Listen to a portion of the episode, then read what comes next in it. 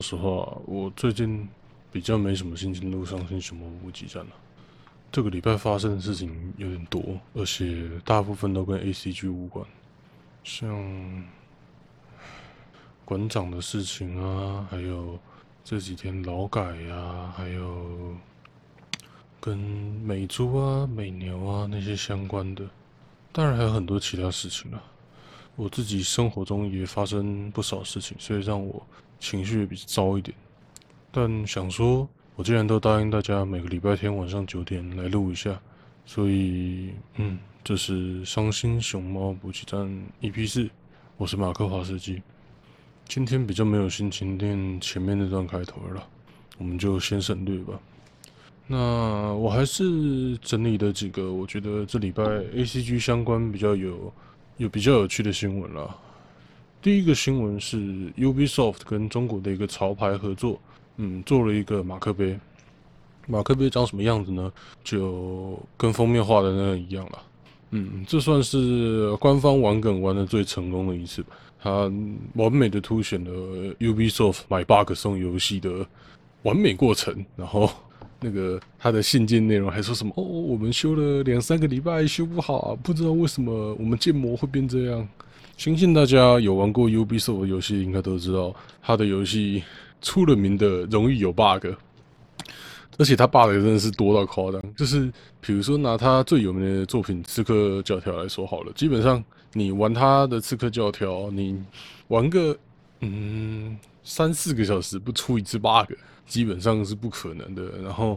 嗯，比较过分一点，每天每每次开都会出 bug 都有可能，超牛的，就是 bug 一堆的游戏推出来的马克杯，哎，直接穿模。当然，这个就是 Ubisoft 跟这家厂商、这家中国厂商的合作啦，故意玩梗。嗯，不过我觉得还缺了一些东西啦。就嗯，各位也知道，Ubisoft 除了 bug 多，还有另外一个另外一个梗，就是它的。伺服器很烂，被人对大家叫 potato servers 嘛，所以我觉得更击败的做法就是，你买这个马克杯，他就付一个马铃薯给你，玩梗的极致。我是希望真的这样搞了，但不知道原厂能不能同意这种事情，因为穿模这个玩梗还好，但是 嘴到伺服器，我觉得对原厂来说可能有点太那个了，太太过分了，就原厂可能比较不能接受讲这个东西了。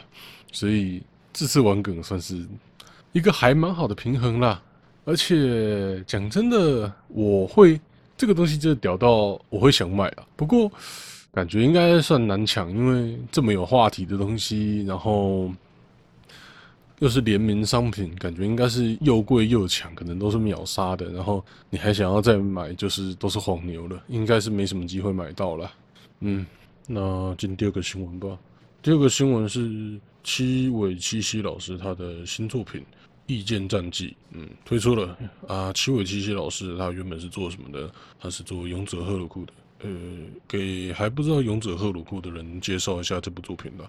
嗯，这部作品我比较不想要爆太多雷，因为这部作品是真的厉害的那种作品。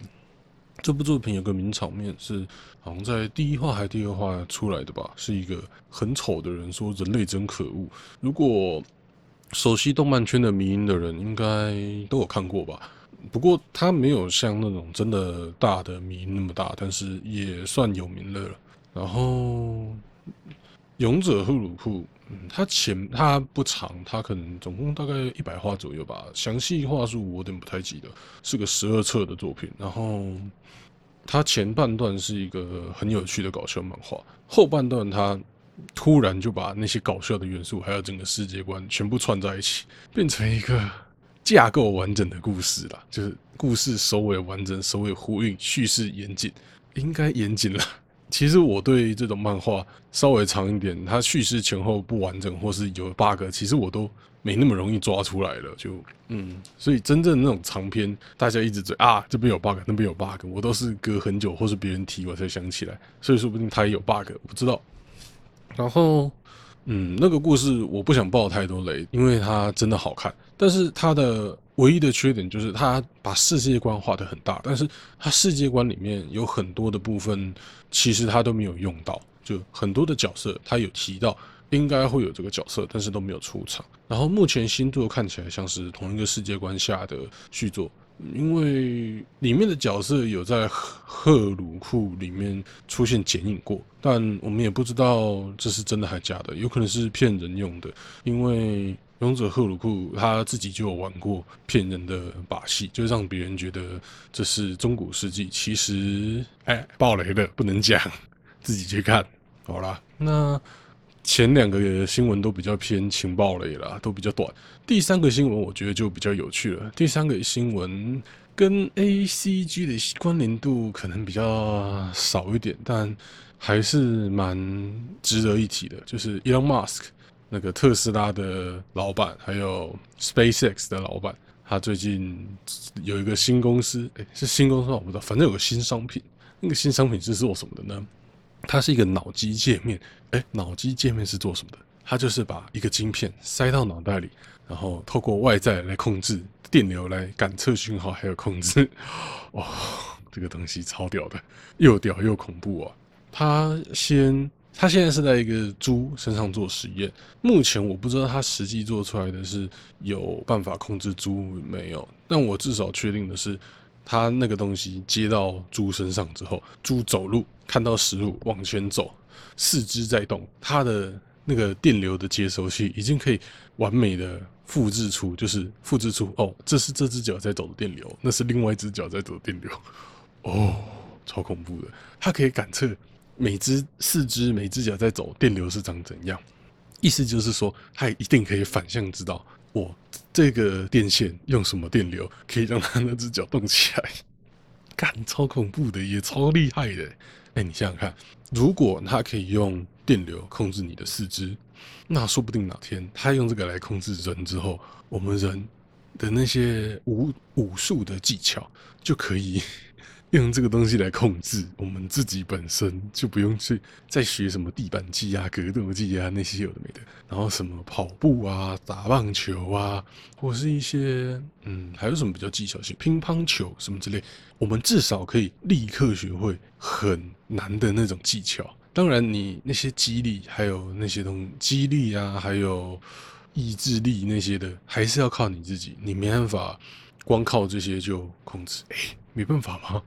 如果它可以打让你，让你可以产生意志力的激素，感好恐怖，无法想象。其实这个，我想了一下，有没有哪个科幻作品比较接近的？诶，其实我科幻看的不多啦，我知道的就像什么 S A O 啊、加速世界啊，还有。还有攻壳机动队啊，嗯，其实都不太一样诶，因为攻壳机动队它是换一只嘛，加速世界跟 S S O S A O 都比较是比较像是近虚拟的状态。我觉得比较像的，说不定游戏王那种立体的，可以是这其中的一个应用吧，就让你控制你的视神经，让你视神经看到哦，有一个青眼白龙出现在我眼前，然后被青眼白龙打了，然后。刺你一下，让你真的感受到痛觉。嗯，就是 我一定还有其他更屌的科幻作品，但是我现在只想到游戏王。对不起，我超乱的。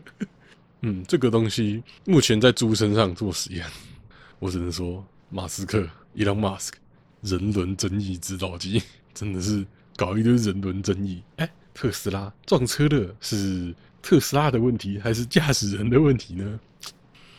哦，恐怖，真的恐怖。我觉得马斯克真的就是一百年后、两百年后，马斯克要么就是那种像大概吧，我觉得他可能就是像达文西那种等级的超级恐怖、超级厉害，把人类科技推进几百年的那种人，或是或是他是那种让人工智能统治人类，然后让人类都变人工智能奴隶，或是小猫小狗的罪人，他只能是千古罪人，或是。千古伟人，不管怎样，他绝对都是嗯人类历史上很重要，应该吧？我相信他应该一定是人类历史上很重要的一个人。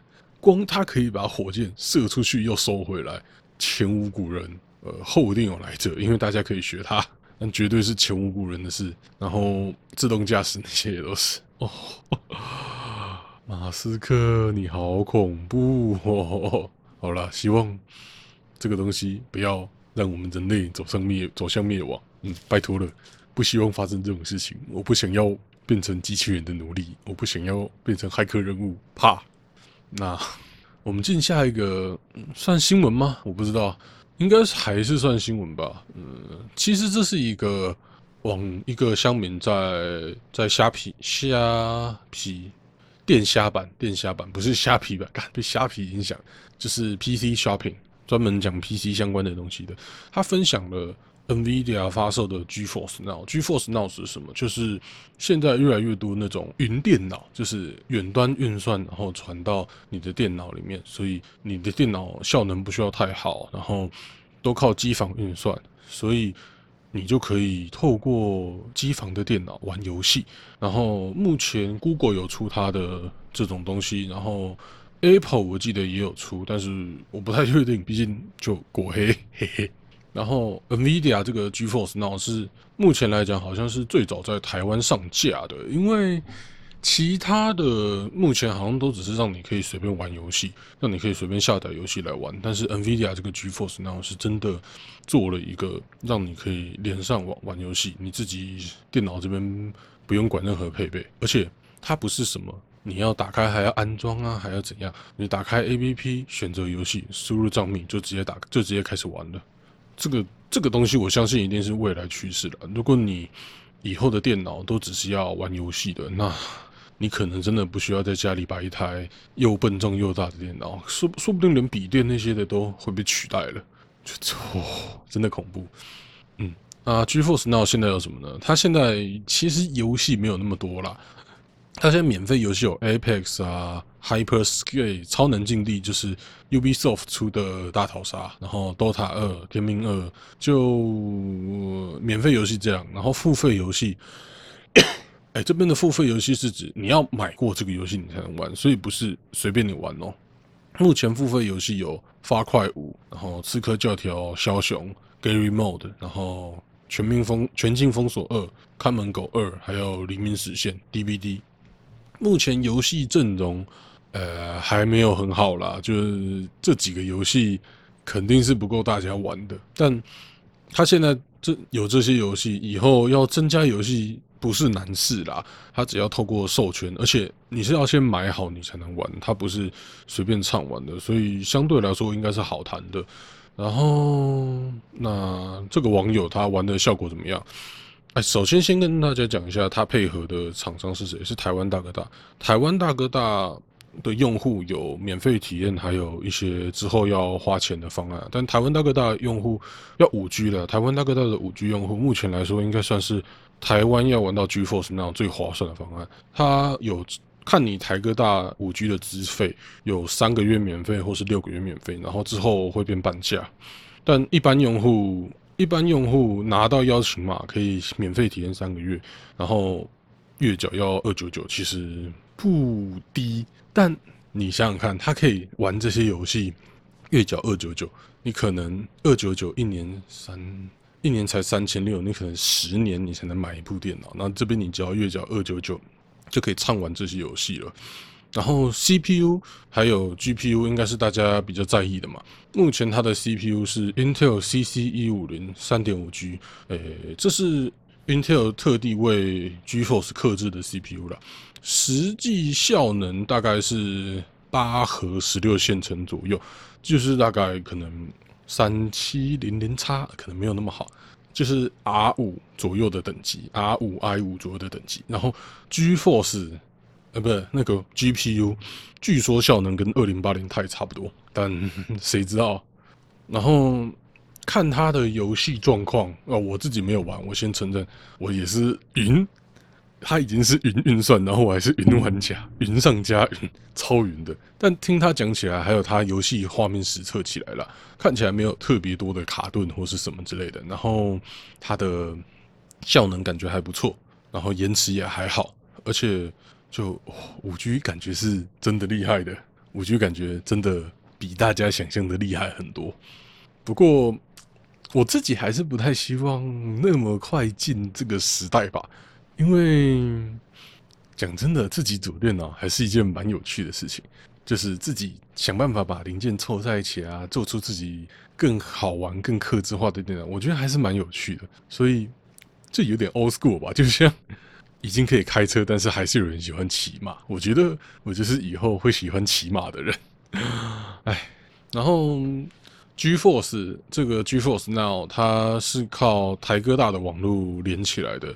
呃，想当然了，大家都知道的，台湾网络其实最普及的还不是台哥大，是中华电信嘛。所以我相信这个 G Force Now 它可能在一些比较，比如说你到南投啊。或是东边东部啊，可能都会相对来讲比较效果没那么好，可能都大都会地区，台北啊、台中啊、高雄啊、台南啊，就六都这些大都会地区效果比较好。嗯，这是比较可惜的地方啦。不过二九九的价格还是相当吸引人。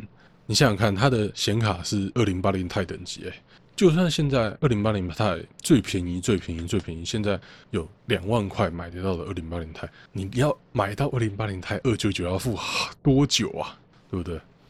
所以如果这个还有持续下去，然后游戏阵容也变多，说不定我会考虑什么？哎，资费方案换个台哥大，然后 你懂的，来玩玩 G Force Now。好，这个真的是我蛮兴奋的，但是也蛮伤心的一个新闻了。那我们进下一则新闻吧。哦，没有啦，新闻结束了，我来讲一些事情了。哦，第一件让我很痛苦的事情，我到昨天，哎，不是昨天，好像礼拜四还礼拜五，在陪小司机，哎，我的小兄弟陪伴了我二十四年的小兄弟，帮他处理他的一些需求的时候，我又重新拜读了水龙镜老师的大作。然后我发现了一个小小哎，其实不小，蛮大的问题。我那部水龙镜的《伤心熊猫补给站》，我想跟各位说声抱歉，对不起，我枪尖家的部分讲错了。我那时候跟大家说，枪尖超子是是妈妈，然后沙士子跟九流妹是大姐跟小妹，大错特错。我不知道在干嘛，我可能那时候水龙镜资料太多了，我。真的有问题。枪尖家他的族谱是这样：妈妈是枪尖满子，大姐是枪尖超子，二姐是枪尖沙士子，小妹是枪尖几流妹。分别是谁呢？大姐呃不，那个妈妈枪尖满子，她就是家庭主妇，然后到处疯狂的跟 K 兄啊啪啪啪。然后枪尖超子他是公司的一个主管，然后也会跟他的下属啪啪啪。枪尖沙士子是知名大学的学生，然后有在外面接家教。还有补习班老师，然后就会跟家教学生、跟补习班老师，嗯，情欲流动。最后，小妹枪尖姐妹是个高中生，然后就会跟家教老师啊、跟学生啊，还有跟家人一起呃共进春宵，跟家人一起还有外面的 K 啊共进春宵啦。嘿嘿，嗯，大概就这样吧。就其实我后来重新去听我比较一第一集、第二集的《伤心熊猫补给站》就。我拿我最爱的大师做最烂的伤心熊猫补给站，其实蛮难过的。这边越前面的几处的大师都是我越爱的，然后我做这么烂的东西，如果等我真的成熟了，我目前我觉得我的伤心熊猫补给站还没有到特别好。等我哪天我做的东西真的成熟了，我会希望重置前面的集数，像第一集的森岛，第二集的水龙镜，第三集的米奇汪。我都米奇汪，我不太确定，但至少水龙镜跟深岛，我是真的认真想要重置的，因为哦，真的做的不太好。嗯，希望我能够有那个耐心，持续到做出那种等级的作品啦。然后，其实我最近有点在想，我的 Podcast 要不要改一个模式，因为相信大家如果有注意到目前的。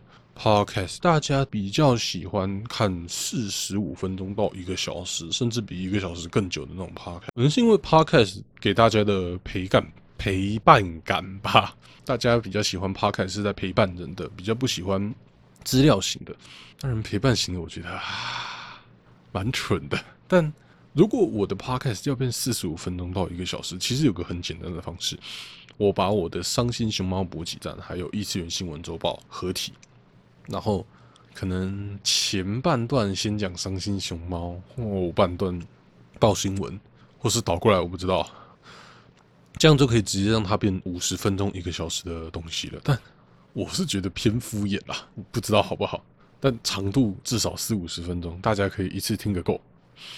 但如果我这种做法，我他不如自己听完这集连下一集，其实效果一样，所以就还很痛苦，不知道怎么办。当然也有可能我这个异次元新闻周报直接讲超过超直接讲到四五十分钟，哎，那也是有可能的。像现在今天这一集应该是突破历史长度，有史以来最长的了吧？而且跟各位报告一下，我到现在我都还没降。